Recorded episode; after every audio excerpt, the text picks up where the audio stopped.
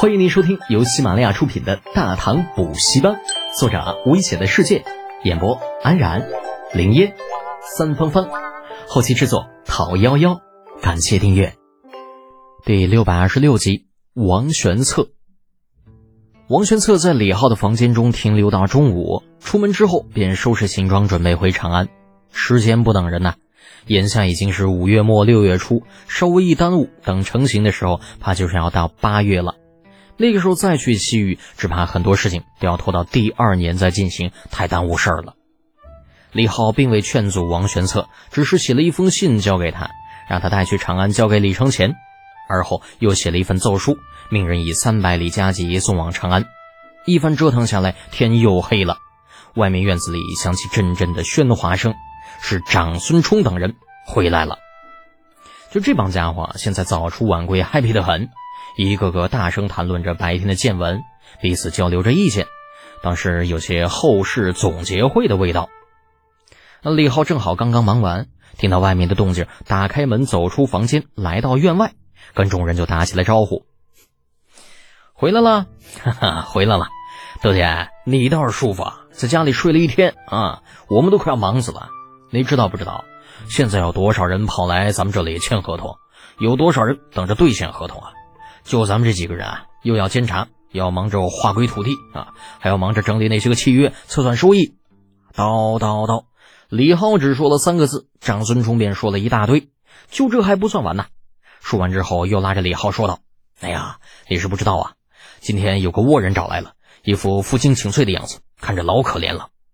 可怜，倭人。”李浩皱了皱眉：“什么倭人呢？没人跟我说呀。”嗯，就是一个小胡子，哎呀，可怜巴巴的。那见面了就往地上一跪，说什么之前的事情是他们不好，请三元县侯原谅云云。呃，不过我们当时都有事，就没有搭理他。怎么，你不知道啊？我上哪知道去？那今天一天我都没出门，好吧？李浩翻了个白眼儿，想了想道：“对了，你们是在哪儿见到那小子的？就在大门外，这都跪了一天了。”温震刚刚就着护卫们打来的水擦了擦脸，接过话头：“我说你是不是贱贱的？我看那倭人好像挺有诚意的。他们当然有诚意呀，本性如此嘛。”李浩想了想，觉得一直不见的确也不是个事儿。关键是大唐还没有人知道倭人在未来会干出多么天怒人怨的事情，在他们的眼中，自己只是啊在蛮不讲理，不断的针对倭人。那好吧，柱子，你去把人带进来，小心点儿，别弄死了。诺。柱子应了一声，出去了。不多时，光着膀子、身上缠满藤条的红野光四便被他像是拎小鸡崽子一样给提了进来，哐当一下往李浩脚下一丢。哼，有点意思，负荆请罪呀！看来这帮家伙在大唐还真是学了一些东西的。李浩似笑非笑地盯着眼中满是恐惧之色的小鬼子，对着围在一边看热闹的长孙冲等人摆摆手：“哎，你们该干嘛干嘛去啊！别在这碍眼，等会儿再溅一身血不吉利。”红叶光四是能够听懂大唐话的，而且说的也还不错。见李浩如此说，连忙一个头磕在地上：“侯爵大人，之前在宝鼎都是我的错，是我有眼不识泰山，今次特来道歉。”要杀要剐，悉听尊便，但但请不要迁怒于其他的遣唐使，他们他们是无辜的。趁着长孙冲等人没有离开，先是装可怜，接着恶人先告状，这手玩的还真漂亮啊！自己若是真让铁柱下手打死他，那估计啊，肯定会有人上来相劝的。李浩撇撇嘴，红红红野光四是吧？你胆子挺大呀！上次在我手里侥幸逃得一命，这次还敢再来？你是觉得我手里那刀不利，还是觉得我这人很好说话呀？空野光四不敢，只求大人能够高抬贵手，放过我的同乡。红野光四一人做事一人当，我去你大爷的！一人做事一人当，跟老子面前玩光棍是吧？李浩不等红野光四说完，直接就是一记窝心脚，将其踹成了滚地葫芦。老子今天可以告诉你，老子不吃这一套。还他妈其他人是无辜的。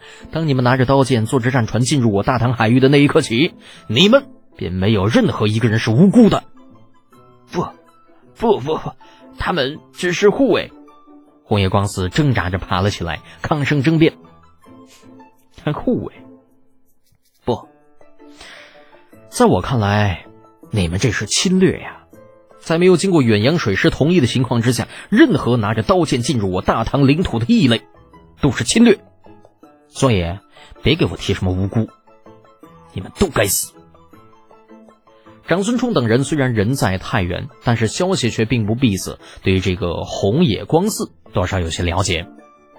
宝鼎县那一次死了上百的倭人，把远洋水师那船舷都给吊满了。这种事情早在民间传得沸沸扬扬，许多人甚至还将那天发生的事情编成故事，到处传播。只是长孙冲等人很不明白呀，为什么李浩对倭人会有如此大的仇恨呢？带武器入境啊。其实以前并不是没有发生过，像突厥的使团、高句丽的使团，甚至新罗、百济等国的使团入京的时候，都是带着护卫的。那些护卫也都是刀剑在身的，也没见李浩有如此大的反应啊！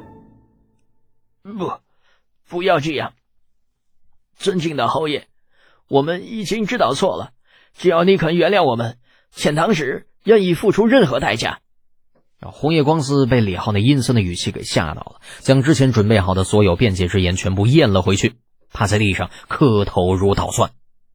经过这么长时间的了解，他很清楚这位侯爷的影响力有多大，也清楚李浩在大唐皇帝陛下眼中的受宠程度绝对是最顶级的，否则也不可能在炮击高句丽被杀城后，依旧能够继续逍遥快活。李浩丝毫没有将红野光司的话放在心上，小鬼子从来都是这个样子，表面上恭顺，实际上那无时无刻不在算计。冷笑一声，淡淡的说道：“哼，在华夏，我们有句话叫做‘杀鸡儆猴’。我想你既然连负荆请罪都知道，没理由不知道这句话吧？”红叶光司脸色变了变，侯爷，我不知道。你这话是什么意思？意思很简单，既然来了，那就不要回去了，全部留下来吧。